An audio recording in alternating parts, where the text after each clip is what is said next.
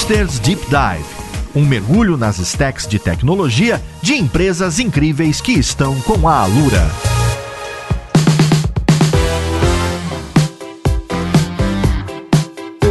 caríssimo ouvinte, seja muito bem-vindo a mais um episódio do seu podcast favorito. Meu nome é Paulo Silveira, esse aqui é o Hipsters.tech, num episódio muito especial. É o primeiro do Hipsters Deep Dive com o Bradesco. O Deep Dive é essa série especial que a gente traz empresas para mostrar como a tecnologia funciona por trás delas, entrando em detalhes como elas pensam em negócio, como alinham isso com tecnologia, como que também coloca isso com as necessidades modernas das stacks, alinhadas com o parque tecnológico antigo. Então é muito interessante para você poder se aprofundar e entender mesmo um cenário mais complexo, de um contexto mais amplo, de empresas grandes que realmente fazem a tecnologia no Brasil para esse primeiro episódio com o Bradesco, a gente vai falar de tendências e inovação no mercado financeiro. Esse é o primeiro de quatro episódios do Deep Dive com o Bradesco e os próximos três episódios vão sair como extras na próxima terça e assim por diante. Então fica com a gente porque você vai ter essa visão ampla de tecnologia lá do C-level até entender como isso chega na implementação e o cliente. Vamos lá podcast ver com quem que a gente vai conversar. Música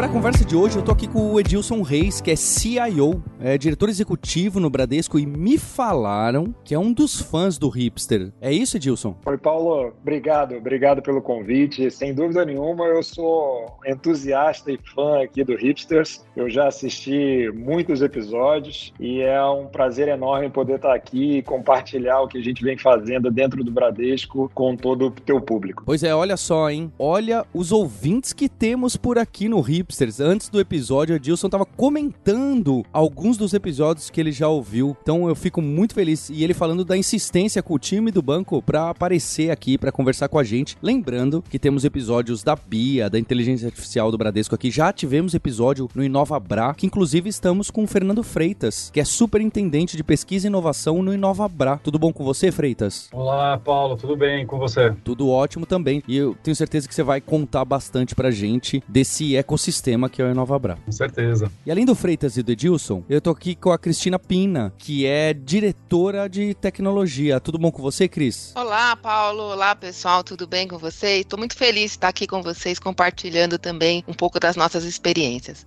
Eu queria começar essa conversa com. É, acho que tem esse ponto, não é? As empresas querem fazer essa relação com a comunidade de tecnologia, de desenvolvimento. O Bradesco, sem dúvida, é uma das maiores empresas de tecnologia do Brasil e quer estar tá sempre estreitando esses laços. E acho que uma, uma dúvida que aparece para as pessoas falam: Poxa, eu vou trabalhar no Bradesco? Ou o que, que o Bradesco está fazendo? O que, que eu, como startup, posso me conectar no ecossistema do Bradesco? É como que funciona a tecnologia aí? dentro? Porque é complexo, certo? Para essa base de colaboradores que vocês têm, como que vocês lidam com a diferença de parque de tecnologia, a diferença de múltiplas plataformas? Porque até aquela pergunta que eu gosto de fazer, né? Ah, quais tecnologias vocês usam aí na empresa? Pro Bradesco não encaixa, porque vocês usam todas, certo? É, quais tecnologias? Todas, né? Do tamanho que tem, já tem a, as tecnologias lá de quando começou, tem mainframe, tem lá atrás quando digitalizou, que o sistema bancário do, do Brasil é muito moderno, certo? Nessa parte de digitalização digitalização e tem também a tecnologia de ontem, tem o cloud, a inteligência artificial e etc. Como que é lidar com isso, lidar com as tendências, inovar, mas também tomando conta de toda aquela plataforma tecnológica que trouxe vocês até aqui, certo? Tem muita coisa que roda em plataformas que não são tendência, mas que são core business de, de uma empresa, de um banco. Então, como fica tudo isso e como que vocês alinham para a estratégia? Para também não ficar todo mundo querendo colocar a própria a tecnologia e a coisa mais modinha ali dentro. Oi, Paulo. Sem dúvida nenhuma, a complexidade é enorme, tá? Mas para começar a falar disso, acho que vale o, o, nosso presidente do conselho aqui, o Trabuco, ele sempre fala que o Bradesco é formado por pessoas e tecnologia. E no final do dia, quem faz a tecnologia são pessoas, né? Porque na tecnologia pela tecnologia, a gente entende que não nos levaria a lugar nenhum. O Bradesco Bradesco ele tem um histórico aqui de inovação e tecnologia, sendo o primeiro banco da, da América Latina a, a, ter um internet banking, é o quinto do mundo, é o primeiro banco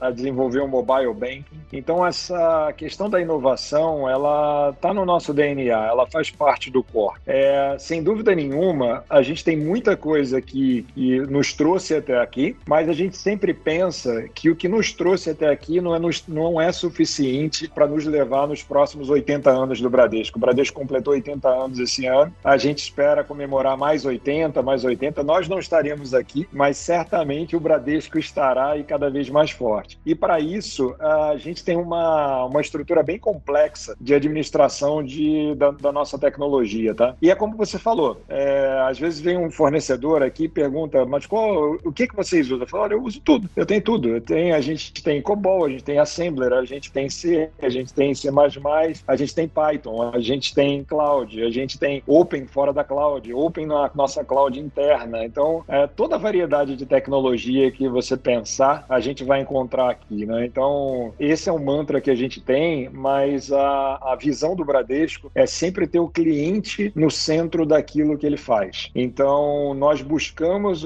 qual é a melhor tecnologia para conseguir atender as necessidades dos nossos clientes. É, acho que só aqui complementando um pouco aqui que o Edilson comentou, né, que eu concordo totalmente, essa questão, né, da tecnologia pela tecnologia, na nossa visão não faz é, muito sentido, né? Então, a tecnologia, ela tem que ser um meio para a gente atender, né, claramente os nossos negócios e atender no final do dia o nosso cliente ali na ponta. Então, é, todos os nossos engenheiros, nossos arquitetos, nossos especialistas, eles são, obviamente, especialistas em tecnologia, né? E você bem comentou, a gente tem todo tipo de tecnologia, tecnologia aqui, né? Da mais antiga até a mais nova, mas o, o, os nossos engenheiros também conhecem da, da do, dos negócios. Então, conhece de crédito, conhece de empréstimo, conhece de investimento. Isso é importante para que a gente não fique na, naquela questão assim do bits e bytes, tá? Então, assim, são é, pessoas que trabalham muito junto ali, muito ligadas, né, com as áreas de negócio, buscando como é que a gente consegue de fato agregar valor né, para o cliente final lá na ponta. Então a tecnologia para a gente é um meio. Óbvio que o tempo todo né, a gente está olhando aí o que está sendo colocado de novo no mercado, seja inteligência artificial, seja cloud, porque sem dúvida né, essas tecnologias elas vêm avançando e elas conseguem transformar e vêm transformando os negócios, né, mas a tecnologia para a gente é um meio e a gente tem essa missão né, de olhar para o que está sendo colocado de novo e aí sempre buscar aquilo, como que aquilo pode agregar valor né, para o negócio e fazer a experiência do nosso cliente lá na ponta cada vez melhor. E hoje qual que é essa tendência? Porque a gente tem esse fenômeno que são as transações indo para o lado digital e foi de uma forma surpreendente e a Covid então fez tudo virar de uma vez ou quase de uma vez. Considerando essa digitalização dos serviços do banco, que a gente raramente agora né, vai para agência, ou esses mecanismos que raramente a gente usa ou quer usar o telefone, curiosamente eu, eu gosto, mas enfim. É, como que fica isso para priorizar o que, que vocês vão fazer, né? Quais são os canais que vocês vão focar para aplicar tecnologia? Qual é o tipo de transação que vocês falam? Não, peraí, isso aqui precisa ser totalmente digital. Como que fica essas, essas decisões para saber o que, que eu implemento amanhã? Qual que é a tendência que eu vou atacar amanhã? Eu acho que uma das grandes mudanças que a gente fez ao longo do tempo foi ter uma visão centrada no cliente ao invés dela ser centrada no produto. E aí, com isso, a gente começou a fazer vários testes e experimentos com clientes reais, primeiro com o público é, interno. Né? A gente também tem aqui uma, um conjunto de 90 mil clientes do banco, que são os funcionários, né? aproximadamente isso. Então, a gente faz um teste com essa turma e faz um teste com clientes não funcionários. E a ideia, assim, até no começo, quando a gente lançava alguma funcionalidade, a gente imaginava, ela tem que estar em todos os canais. Né? Então, eu tenho que desenvolvê-la no mobile, eu tenho que desenvolvê-la no internet banking, no ATM,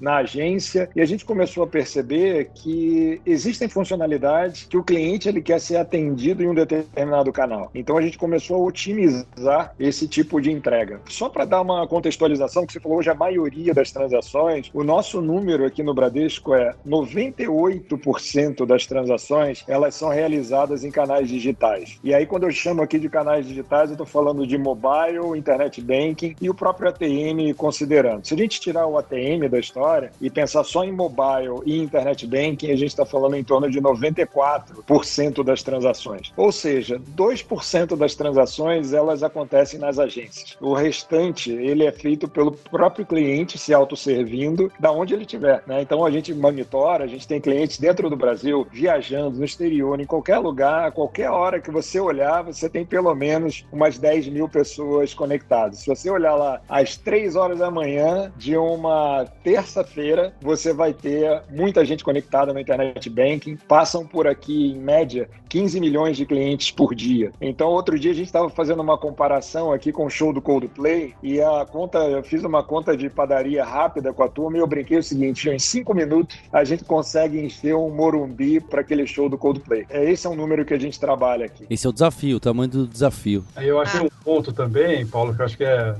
que é importante para os nossos ouvintes. Né? Quando a gente olha para o Bradesco, né, o Bradesco é uma holding financeira. Né? Então, assim, nós temos seguro, né? nós temos financiamento, nós temos toda a parte de cartões, nós temos toda a parte de investimento, nós temos banco de varejo, banco de atacado. Então, quando a gente fala em tecnologia, a gente tem que olhar para uma heterogeneidade de produtos e serviços que fazem a composição dessa organização grandiosa que nós somos. Né? E aí, quando a gente fala disso, a gente está falando né, em canal de distribuição, nós estamos falando em tecnologia de processamento de dados, de recomendação. Então tem um desafio aqui de a estratégia sobre a perspectiva da holding e de cada negócio, porque cada negócio ele tem desafios diferentes, seja regulatório, seja desafio da mudança do consumidor, seja desafio da indústria, dos nossos pares ou de outras indústrias entrando nos nossos setores, né? Então cada negócio do banco sofre de forma diferente os desafios, né, que tem para os próximos 5, 10 anos para que a gente continue relevante como nós somos hoje, né? Então a estratégia tem sempre, né, uma estratégia da hold e cada negócio tem desafios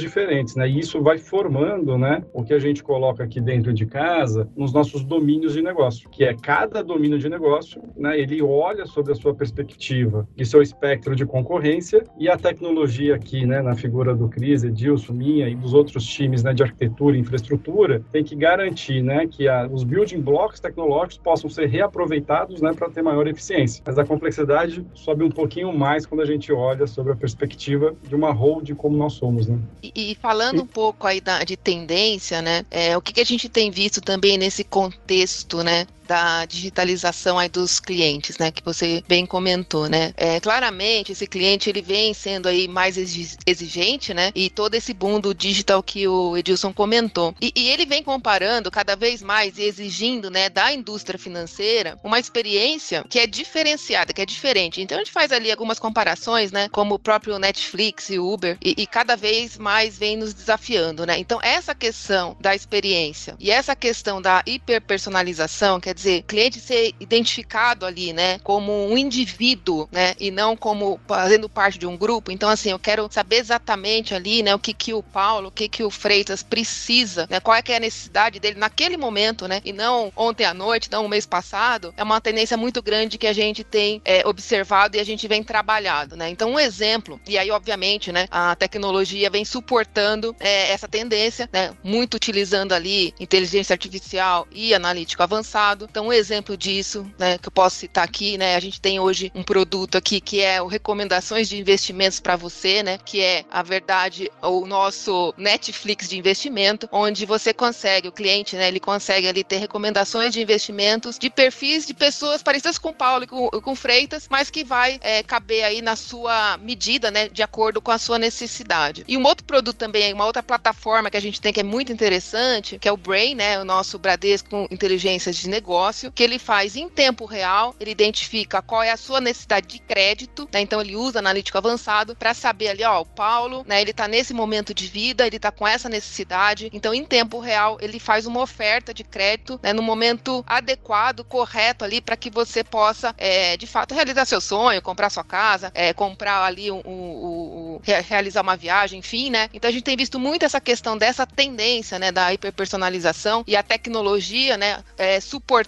essa necessidade aí do cliente. O que, que a gente tem visto? Um, um aumento, né, quando a gente tem feito essa, esse tipo de, de abordagem, né, seja nas recomendações de investimento, seja na, na, na abordagem do crédito, né, um aumento é, expressivo. Então, aqui falando do crédito, né, a gente tem aí da ordem de 40% de aprovação de crédito nos canais digitais, usando tecnologias, né, é, dessa natureza, de fato ali agregando valor para o cliente, né, porque não tem coisa mais chata de você do que você receber uma recomendação ou, ou receber lá uma oferta de um produto, né, de um serviço que de fato não é sua necessidade, né, tá ali te aborrecendo. Então, é, é, esse é um ponto aí que a gente tem observado bastante aí é, quando a gente olha sobre a perspectiva do cliente. O Cris, e eu vou deixar um spoiler aqui. Para quem acompanhar a gente nos próximos episódios do Deep Dive com o Bradesco, a gente vai falar mais do Brain e disso de personalização, do cliente-centrismo, né, do, do client-centric, justo nesses exemplos assim, porque especialmente nas empresas grandes que têm décadas, antes isso era muito feito em batch, correto? Você tinha que pedir um crédito,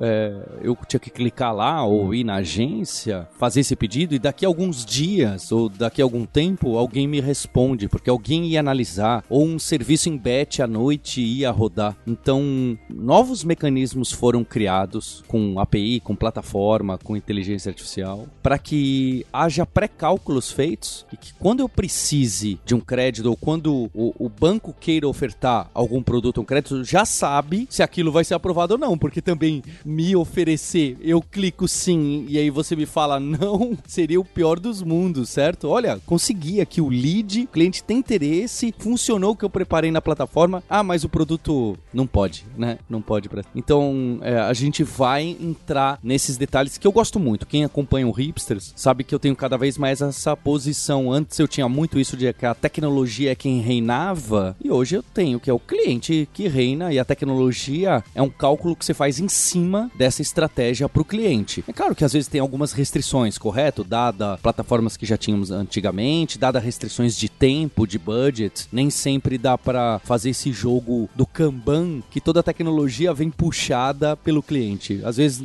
tem, falha alguns pontos, mas a meta tem que ser essa. A meta tem que ser para esse lado. E acho que nesses episódios que a gente costuma fazer de deep dive, dos episódios extras do Hipsters, a gente tem a oportunidade de mostrar negócio e tecnologia como são essas decisões. Então eu queria ir para uma pergunta aqui para entender esses mecanismos. Não lembro se foi o Freitas ou o Edilson que citou que, olha, a gente precisa preparar bem os building blocks, porque depois eles vão ser reutilizados, é? Ah, então o pessoal de seguros usa o de financiamento, que usa o do crédito, que usa da conta corrente, que usa esse mecanismo que a gente fez aqui para identificação de eh, face, eu não sei. É, então precisa estar tá organizado para a gente não ficar reescrevendo todas as equipes as mesmas coisas, os mesmos building blocks. Tem esse problema e tem um problema também de expor os nossos produtos dentro da própria empresa grande como serviços, como APIs, para que os outros possam consumir, né? E que a gente possa trabalhar mais fácil no mobile. Ah, porque isso eu já fiz aqui, é só plugar assim. Então, eu, eu queria entender como que é esse desafio, porque a gente está com o Edilson. Eu fico muito honrado aqui da gente ter o CIO do Bradesco no podcast, verdadeiramente honrado. Como que funciona? Porque nas empresas menores, eu não sei necessariamente se é esse o termo, menor ou maior, a gente costuma ter como CTO e já vai direto dali para engenharia. Numa empresa muito maior, me parece que a gente tem essa complexidade de múltiplos times de engenharia e de infraestrutura às vezes. Como que alinha tudo isso para saber, olha, esses times podem trabalhar com cloud e esses não. Esses times aqui podem escolher qualquer tecnologia, esses aqui estão um pouco mais fixos nessa e nessa porque já estava assim nos últimos 10 anos. Esse time aqui é o que está migrando de pouco em pouco para microserviços, mas essa parte não. Como que é essa orquestração e esse balanceamento de necessidade do cliente, necessidade interna da empresa de gerir esses building blocks para que as pessoas se conectem entre si, né? Ah, usa aquela API. Ah, conversa com aquela pessoa. Ah, manda uma mensagem ali, escreve um arquivo texto no outro canto. Ah, eles estão usando blockchain aqui para essa parte. E versus a parte de tendências de tecnologia. Ah, esse time pode usar a stack moderna aí do Node, microserviços. Essa aqui pode usar Quarkus e Java. Como que balanceia tudo isso que deve ser extremamente desafiador para um time grande, para time dessas empresas de tecnologia famosa como o Bradesco, que é um, é um time de elite, não é? Vocês pegam lá as melhores pessoas há muito tempo e tem pessoas que querem usar uma coisa, tem pessoas que querem usar outra. Apesar de que a minha visão é de que as melhores pessoas de tecnologia são aquelas que trabalham com a tecnologia que ela tem em mãos naquela hora. Eu sei que é difícil, eu sei que é muito mais fácil a gente se apaixonar e gostar muito mais de uma. Eu também tenho minhas preferências. Mas dado esse cenário complexo de uma empresa grande de tecnologia que usa muito tecnologia, como que fica esse, esse equilíbrio desses pratos? Essa, sem dúvida, eu acho que é uma das maiores diversões que a gente tem aqui todo dia para resolver, né? E como é que a gente está organizado? Eu acho que vale começar por aí e, e diz muito, vai chegar nesse resultado que você perguntou. A gente tem aqui times de engenharia de infraestrutura, separado do time de engenharia de sistemas, é um time de arquitetura, é um time de operações, que cuida da operação de tecnologia rodando, time de governança de tecnologia, onde tem toda a gestão financeira da, da tecnologia, as práticas de FinOps, seja para aquilo que já roda em cloud, seja para aquilo que roda on-premise. É, e a gente tem o time de inovação do, do InovaBra. Agora, um dos nossos grandes, o, o, grande desafio que a gente tem quando você é, tem que se dividir, né? Você precisa dividir para conquistar aqui, porque é muita coisa, você precisa ter papéis e responsabilidades. Mas um grande desafio que normalmente acontece num cenário como esse é a criação de silos. Então, de algum momento fica lá a turma de sistemas que brigava com a turma de infraestrutura, porque o cara de sistemas ele queria usar aquela tecnologia que era melhor tecnologia e muitas vezes o de infraestrutura falava, mas tem uma tecnologia semelhante que tem a mesma performance, entrega o mesmo resultado por metade do custo. Né? Então, como é que concilia isso? E uh, eu tenho a grande felicidade de dizer que hoje em dia a gente, tá, a gente teve um projeto aqui e a gente chamou de TI única e lembrar para as pessoas que a tecnologia, né, principalmente hoje em dia, ela não vai ser drivada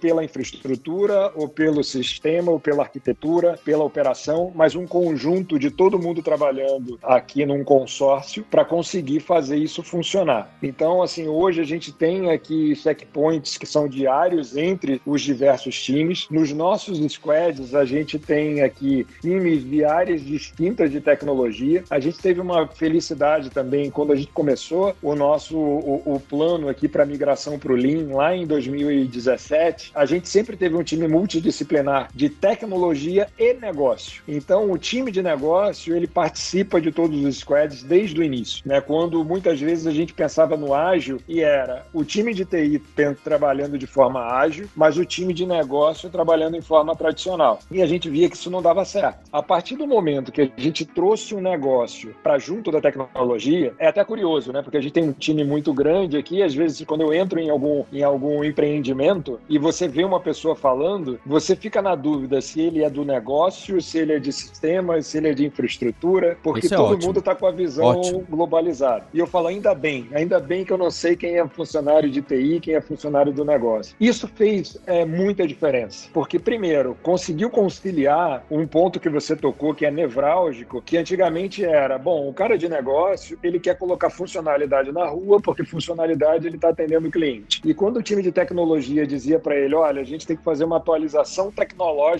desse componente, era difícil dele entender e enxergar valor naquilo. Né? Para ele era muito, obviamente, a funcionalidade tinha valor, mas a atualização tecnológica era algo que poderia ser postergado. Quando ele passou a fazer parte do, do empreendimento, né, e tá ali o time junto todo dia, ele consegue ter uma visão e ele consegue separar aquilo que é entrega de curto prazo, aquilo que é entrega de médio e longo prazo. Então a gente tem hoje essas divisões dentro das vilas, que é como nós chamamos aqui os nossos empreendimentos ágeis, aonde é muito bacana quando o próprio time lá de negócio, junto com tecnologia, pensa, a gente precisa ter um squad aqui para trabalhar atualização tecnológica, a gente precisa reescrever esse componente, porque apesar dele estar funcionando, a gente entende que para os próximos anos ele não vai ser suficiente. Então você falou aqui até das APIs, né? A gente começou com as APIs muito para é, como é que a gente compartilhava isso entre os nossos canais para a gente evitar que a gente tivesse retrabalho colocando a mesma funcionalidade em diversos canais e a gente começou a ver uma oportunidade de oferecer isso a clientes. Então hoje a gente tem diversos clientes que usam as nossas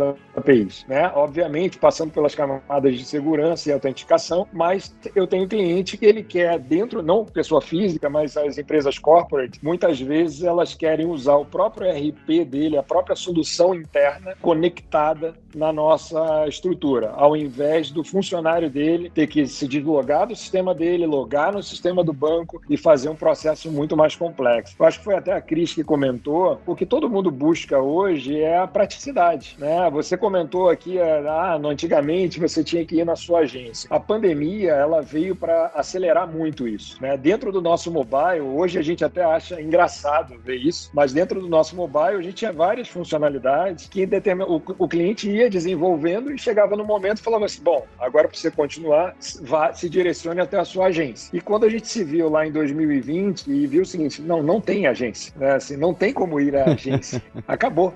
Então, assim, a gente vai ter que se reinventar agora. Então, assim, a gente teve um, um avanço. É, muito grande durante a pandemia para de fato ter essa pegada digital que sempre existiu no Bradesco, mas ela ser uma pegada digital de ponta a ponta. E como é que eu dou para o meu cliente a mesma experiência que ele tem no Uber? Como é que eu dou a mesma experiência que ele tem no Netflix, como a Cris comentou? Né? Então, assim, o nosso objetivo hoje é muito mais do que uma aplicação financeira, mas é algo que seja bom, fácil e rápido e principalmente eu consiga resolver o problema do meu cliente na hora que ele precisa e não uma semana depois. Porque se você precisa comprar uma casa, um carro, você quer realizar aquele teu sonho naquele momento, né? Não, é, é, essa frustração de você levar muito tempo para fazer isso. Um ponto que você comentou, né, dos processos BET, era muito comum, por exemplo, isso durar meses. Assim, ah, o meses dentro, obviamente, se partir do Paulo a necessidade, isso ali levava alguns dias para essa análise e a resposta. Mas se não partisse do Paulo, para eu entender qual é a, a, necessidade do Paulo naquele momento, eu descobria seis meses depois. E na, na realidade que a gente vive hoje, daqui a seis meses, a tua, a tua necessidade vai ser diferente da de hoje. Então, as nossas aplicações que trabalham near real time, aonde o cliente, na hora que ele está fazendo uma transação, a gente conecta com o behavior dele e entende, olha, eu acho que eu entendi o que ele está precisando, isso tem feito muita diferença. É, pegando um pouco também do contexto aqui, né, que você comentou, né, dos building blocks, né? E aí juntando com a,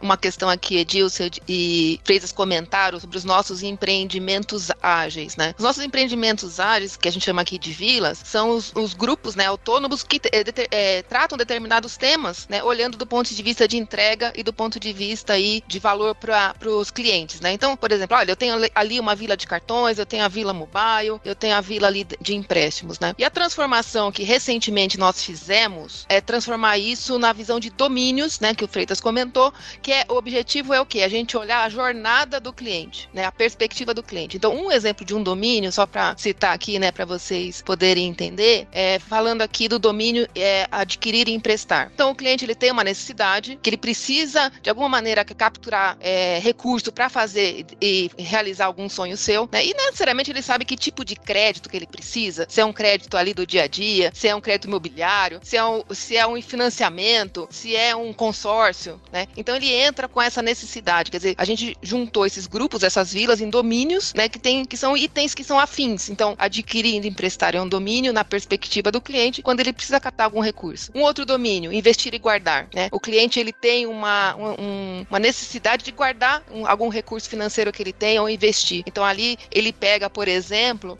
né, assuntos relacionados com corretoras, é, a, a própria Ágora, ele pega ali toda a parte de investimentos, né? O alta renda. Então, eles são agrupamentos, né? São as nossas vidas agrupadas no, na visão de domínio. Um outro domínio, exemplificando, o transacionar. O cliente tem a necessidade de fazer um Pix, né? Fazer uma compra por cartão, né? Fazer uma transferência. Então, são o banco ajudando o cliente a transacionar. E por que que isso é importante, né? Quando a gente pensa aqui nos building blocks? Porque dentro de cada domínio, a gente tem uma visão fim a fim, né? Do que a gente chama aqui do design authority. O design authority é um, é é um grupo de pessoas com foco muito grande em arquitetura e engenharia, onde quando entra ali a necessidade, é esse pessoal que vai fazer ali o desenho da solução. Isso é importante por quê? Porque permite a gente, obviamente, ter os padrões, né? Os padrões que vão ser utilizados dentro de tecnologia. Então, qual é a linguagem que vai ser utilizada? Qual que é as tecnologias que vão ser utilizadas? O que que vai ser API? O que que vai ser cloud? O que que vai ser? O que que a gente vai usar de inteligência artificial? Até para evitar, né, Paula, aquilo que você comentou, oh, pô, cada um vai querer usar o que gostaria. Bom, seria bacana, mas isso aumenta muito a complexidade do nosso ambiente. Então, o design authority dentro de cada domínio permite que a gente estabeleça os modelos, estabeleça os padrões. Então, é um grupo, né, de elite, chama aqui de capa preta, que define todos esses padrões para depois o time poder desenvolver. E o que, que a gente tem visto, né? Que dentro uh, desse, desse contexto Design Authority, a gente já tem ali o catálogo né, de serviços que são utilizados, que podem ser utilizados e reutilizados principalmente. Então, isso tem dado para a gente uma agilidade, uma eficiência muito grande. Claro que eu tenho também né, situações onde um componente pode ser utilizado em diversos domínios. Então, eu dou exemplo aqui, pô, se eu vou adquirir, emprestar, ou se eu vou investir e guardar, eu vou utilizar o mesmo mobile, né? Eu vou usar a mesma plataforma ali de app, né? Então, por exemplo, o app, ele é um, um que a gente chama de plataforma, então ele, ele, é algo transversal aos domínios e que todo mundo utiliza. Então, esses componentes, eles são tratados em um outro grupo, né? Que é perpendicular aqui, que a gente chama de plataformas. Então, com isso, a gente consegue garantir aí cada vez mais, né? O reuso. Apesar de ser um tema complexo, um tema difícil, mas é um tema que, vem, que a gente vem aperfeiçoando aqui e principalmente na perspectiva do cliente, né? Quer dizer, enxergar tanto componentes técnicos, né? É, então a gente fala das APIs, a gente fala ali dos componentes, por exemplo, visuais, né? Então, botões, cores, etc. Mas também componentes do ponto de vista de negócio. Então, por exemplo, uma simulação é, de um crédito, né? Ele pode, a gente pode, a gente usa, né? Componentes comuns como uma simulação de um do financiamento ou até de um consórcio. Então, assim, é, esse é um mecanismo que a gente tem utilizado, né? Então, o contexto de domínios, do ponto de vista de negócio, plataformas e o design authority, que é o que amarra tudo aqui do ponto de vista de arquitetura e engenharia. Ô, ô, Cris, acho que tem um exemplo bem legal do que você colocou, né? Que é a, é a moda, né? Você tava no. Acho que todo mundo foi, né, Paulo, no Web Summit, tinha painéis de tudo que é lado. Tava com o Edilson lá, o cara tava falando de metaverso, a pergunta via de IA generativo. O cara tava falando sobre ESG, a pergunta via como é que a IA generativa ia mudar o contexto, né? Então tudo era IA generativa, né? Mas pegando esse ponto da crise é bem interessante, né? Porque nós temos uma aplicação que globalmente é uma das maiores do mundo com a BIA. Essa é uma discussão de tecnologia, né? Porque você tem uma necessidade do cliente clara, né? Que é você conseguir atender o seu cliente né, em qualquer momento 24 por 7. E a BIA nasceu exatamente para poder ajudar o cliente nessa jornada dele de tirar dúvidas, né? E agora a gente está evoluindo no transacionar. Agora, a pergunta que se coloca é: o stack tecnológico que está por trás da BIA faz frente às expectativas que foram criadas pelos usuários? Né? E essa é uma discussão que está acontecendo agora. Os times de tecnologia, Nova Bra, o, o Edilson mencionou toda a estrutura de TI, mas ainda tem mais duas estruturas super relevantes nessa jornada, né? Que é o ID, né? Que é a nossa área de inteligência de dados, e o BI, que é o Bradesco Experience, que cuida de toda a experiência do usuário nos canais digitais, né? Então, quando você soma essas áreas, a discussão agora é essa, né? Qual é o stack que vai fazer frente à expectativa do usuário de conseguir, né? Ter a sua necessidade atendida 24 por 7. Não necessariamente a gente vai conseguir colocar, né? Pessoas para atender 24 por 7, mas nós precisamos atender o nosso usuário. Então,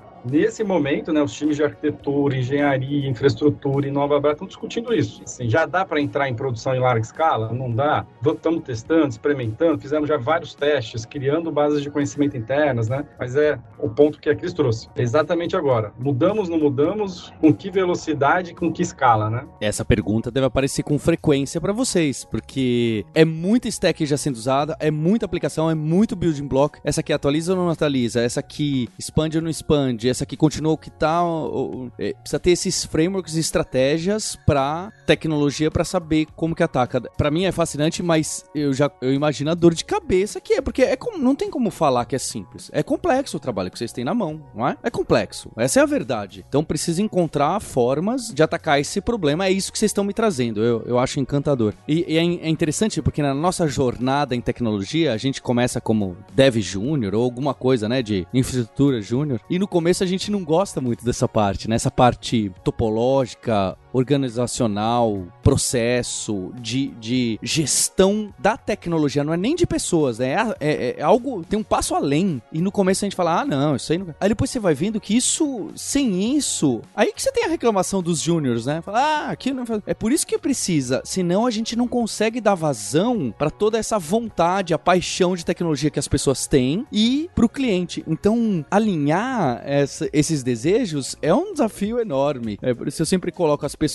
chegam assim, é, porque aqui na minha empresa, pega uma empresa grande, né? É, aqui na empresa grande, demora mil anos, tem que aprovar não sei o que, não posso fazer diferente. Eu falo, você acha que ela é empresa média diferente, né? As pessoas têm uma impressão de que passou de 20 pessoas na tecnologia, gente, as coisas começam a se complicar e ganhar uma fricção ali que precisa ter mecanismos e inteligência em cima para tomada de decisão. E, e, precisa ter processo, e precisa ter políticas. Senão, aí que não vai, não é? Sem isso, é aí que trava mesmo. É engraçado que quando a gente é jovem na carreira, né? Não necessariamente de idade, jovem na carreira, a gente não tem essa visão. E depois de um tempo vai ficando meio, meio óbvio. Enfim, tem tem que melhorar? Tem que melhorar. Mas começa a ver que é uma necessidade. Tinha um, um líder que ele.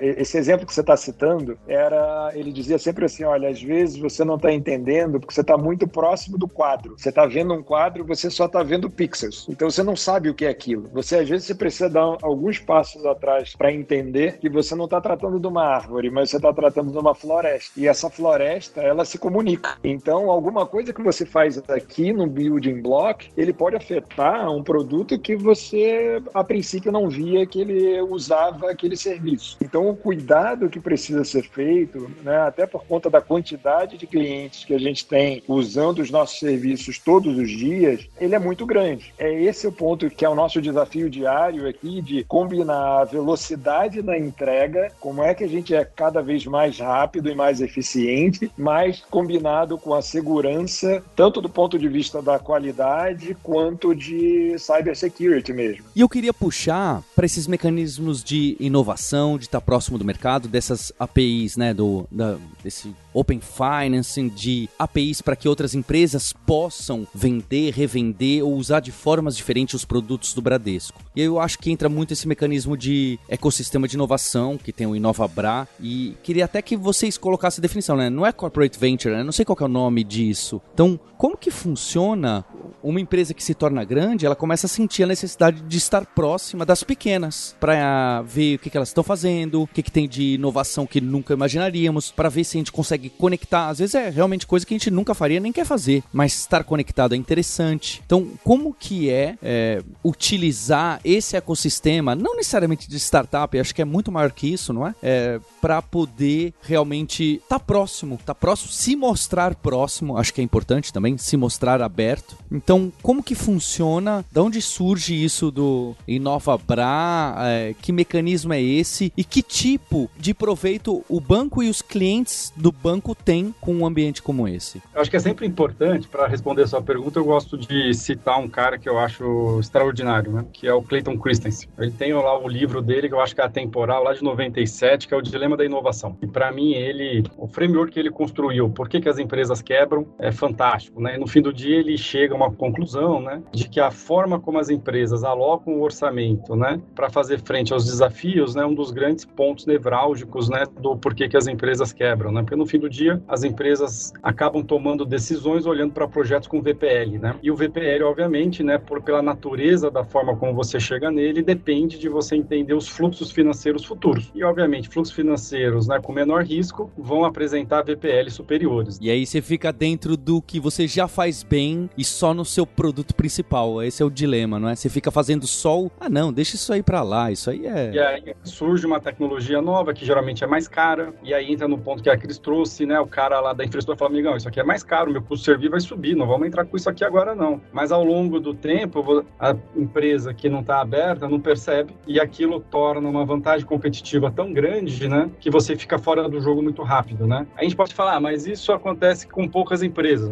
É só olhar aquelas métricas famosas, né? A idade média do S&P, das empresas do S&P, né? Sai de 80 anos para 15 anos para ver que a coisa é bem mais embaixo, né? E agora, mais recentemente, eu acho extraordinário, né? A terceira maior Big Tech do planeta, ela está sendo desafiada, né? Para uma empresa que vale mil vezes o valor dela, né? É interessantíssimo o que está acontecendo, né? A potência dessa Big Tech em termos de P&D, profissionais, né? Pessoas, né? Em três meses o desafio está colocado, né? E ela está tentando reagir. Então a inovação está aqui para todo mundo, né? E, e, aí acho que vem um pouco para responder a sua pergunta, né? Porque o que a gente observa ao longo do tempo é que as empresas vencedoras, né? Quando pensa sobre a perspectiva de inovação, ela tem três caminhos possíveis, né? Comprar alguém, fazer parceria e investir com alguém ou desenvolver dentro de casa. Esses são os três caminhos possíveis, né? Que você tem para fazer frente a todas essas transformações, sejam de tecnologia, sejam regulatórias sejam por causa do consumidor, né? Então, quando a gente olha sobre a perspectiva do InovaBra, né, junto aqui com o Edilson, a Cris, o Rogério e todo né, o conselho do banco e a executiva, o InovaBra foi pensado para poder atingir essas três maneiras da gente inovar. Então, dentro do InovaBra, quando a gente pensa em comprar, tem uma área de M&A, né, que é coordenada pelo Quintão, onde ele tem como principal missão ajudar as áreas do banco a fazer aquisições de empresas. Dentro da parte de parcerias, né, nós temos temos duas estruturas. Nós temos uma estrutura de venture capital, que é coordenada pelo Rafael Padilha, onde nós temos um fundo com capital proprietário do Bradesco, onde nós investimos em startups dentro das nossas teses, onde a nossa tese de corporate venture capital é dentro do que a cada uma daquelas empresas do Bradesco, dentro de uma holding que nós somos, né, dentro da sua estratégia, eu uso o corporate venture capital para tatear como que está indo, né, novos modelos de negócio, uso das tecnologias ou um novo, uma nova forma, né, que foi criada de experiência do cliente que eu não consegui internalizar ainda dentro do banco. Então, Hoje o nosso fundo, por exemplo, já tem em investimento mais de um bilhão de reais em mais em 19 startups. Um exemplo bem pragmático disso, por exemplo, é o Investe Mais, que é a solução que a Cris citou né, de agregação de investimento. O stack por baixo dele é de uma startup chamada Smart Brain, investida pelo nosso fundo. E isso nos trouxe um Legal, time muito bacana. Seis meses. Em seis meses a solução estava no ar e o time lá da Cris, né, do domínio Investir e Guardar, fez as conexões, ou seja, preparou os serviços para se conectar ao stack dessa startup e colocar rapidamente no ar. O Bradesco foi um dos primeiros bancos a ter um agregador de investimento que se conectava com todo o sistema financeiro, né? E aí do lado de desenvolver dentro de casa, o que o banco criou foi um time de P&D conectado com a Universidade de São Paulo, conectado com o MIT, conectado com o laboratório global lá em Nova York e Londres, com outros bancos, para desenvolver tecnologias proprietárias, né? E desenvolver soluções que possam colocar a gente na fronteira. Eu esqueci só de citar, na parte de, de parcerias, nós temos aqui o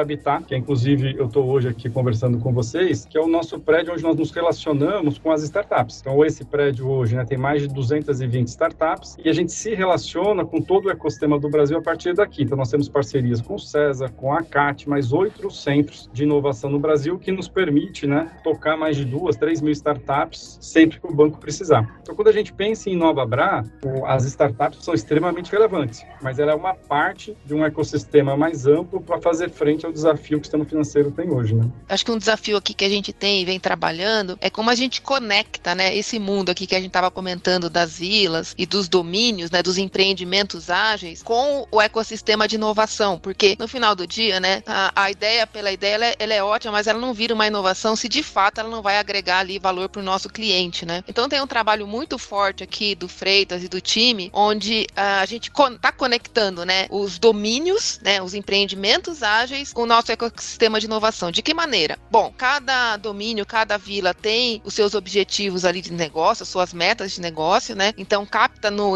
na, no Inova em todo o ecossistema, seja numa startup, seja numa big tech, né? Então eles colocam esse desafio e esse ecossistema ele busca como pode suprir, né, do ponto de vista de tecnologia, de solução de plataforma esse desafio, né? E também o próprio InovaBra nos desafia, né, enquanto vila, enquanto domínio, colocando provocações, né, de coisas que têm fe sendo feitas no mercado para que também próprio negócio né, e tecnologia possa re se reinventar o tempo todo. Né? Então tem uma simbiose aqui, né, bilateral, né, de, de, das, nas duas mãos aqui, no sentido de que a gente consiga capturar melhor né, os benefícios do ecossistema. Então, esse exemplo né, que o Freitas trouxe é muito nesse contexto, né, quer dizer, o do Investe Mais. A gente é, conseguindo trazer né, soluções né, é, para que rapidamente a gente consiga agregar ali valor para o nosso nosso cliente. E é claro que também, né, existem desafios, porque, sem dúvida, né, quando a gente está aqui é, dentro de um ecossistema como o Bradesco, né, de alto volume, onde a questão regulatória é super importante, compliance e também os aspectos aqui de segurança, né, cyber. Então, essa, essa sinergia, né, com as startups, como é que a gente vem desenvolvendo essas competências junto, né, com essas empresas, ela é fundamental, né, para que todo o ecossistema, aí pensando, né, em Nova Bra e o Bradesco como um todo, consiga levar isso à frente. Eu estou querendo dizer assim, a gente tem realidades diferentes, né, pega uma empresa grande como o Bradesco e empresas menores, mas como é que a gente abraça, né, e como é que a gente também desenvolve, né, essas startups, essas fintechs, para que elas entrem dentro, né, desse ecossistema e consiga agregar valor é, aqui para a gente e para o nosso cliente. O nosso modelo agora de organização por domínios, é, domínios de negócio, ele trouxe uma grande vantagem para a quebra de silos de produtos, né? Porque assim, como o Freitas falou lá no começo, nós somos um conglomerado financeiro, né? Então assim, a gente tem, se você quer comprar um imóvel, a gente pode te oferecer um crédito imobiliário pode te oferecer um consórcio. Antigamente, é, qual era a visão? A visão era de produtizada. Então, assim, olha, se eu sou o cara que eu vendo crédito imobiliário, eu vou te falar do crédito imobiliário, né? E se eu sou de consórcios, é,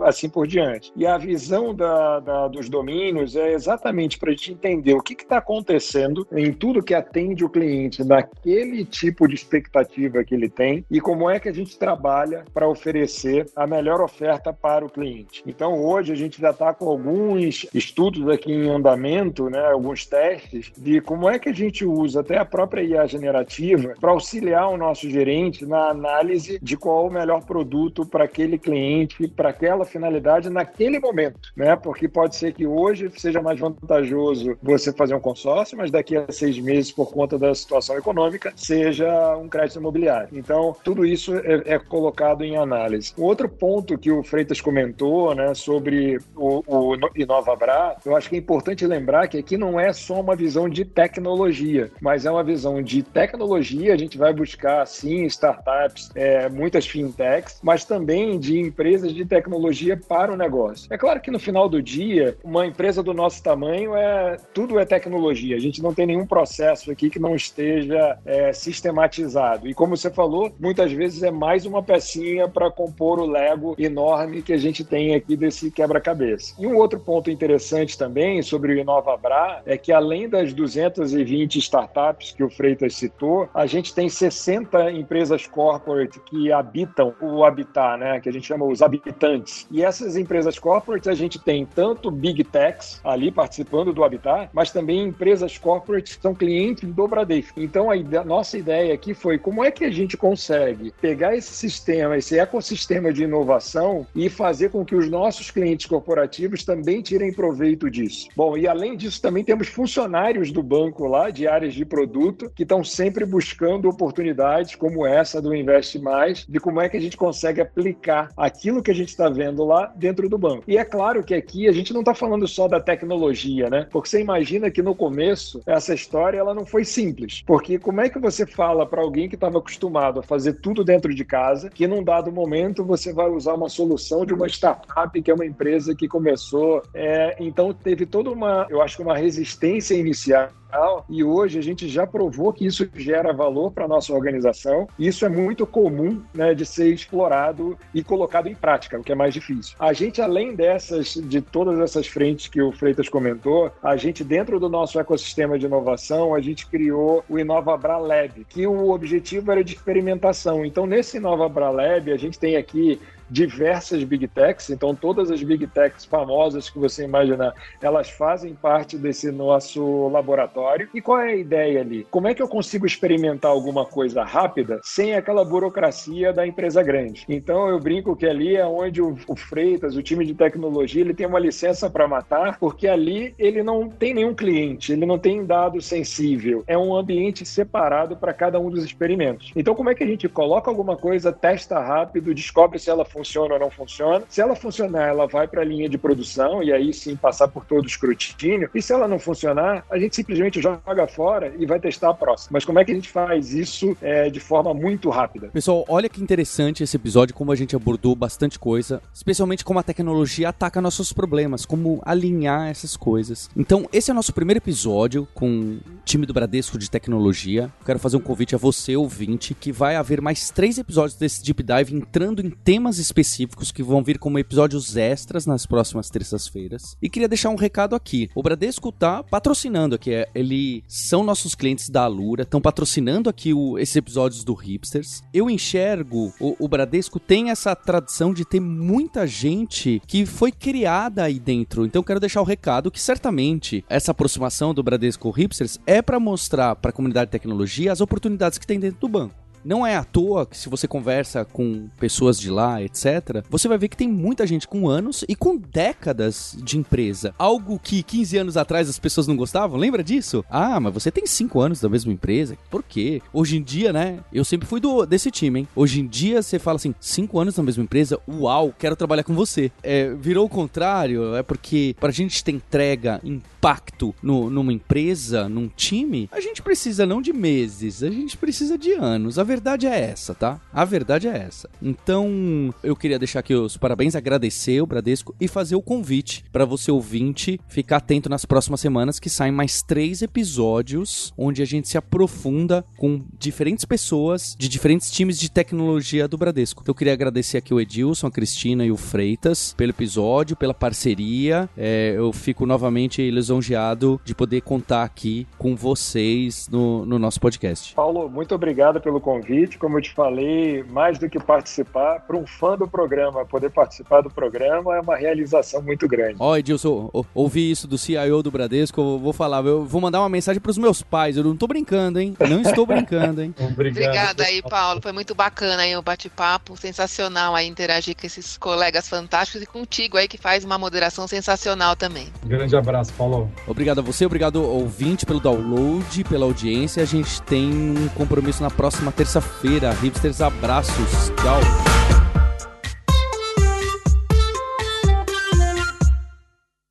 Se você já tem um caminho na carreira de tecnologia e está trabalhando com liderança, está trabalhando com gestão de time, ou como tech lead, ou tem muito interesse nessas carreiras onde são envolvidas também outras habilidades, o evento Dev Leaders Conference vai acontecer dia 11 de agosto. Se você entrar lá no devleaders.com.br, você vai ver todas as informações desse evento que acontece em São Paulo, que é a segunda edição, que a Alura tá tocando e a gente já tem palestrantes incríveis. Mais ainda, é um ambiente para você trocar ideias sobre gestão, sobre lideranças e sobre todas as outras carreiras que estão em volta do desenvolvimento de software. Eu te espero lá no DevLeaders. Este podcast foi produzido pela Alura, Mergulhe em Tecnologia, e Faculdade FIAP, Let's Rock the Future. Edição e sonorização, Radiofobia Podcast e Multimídia.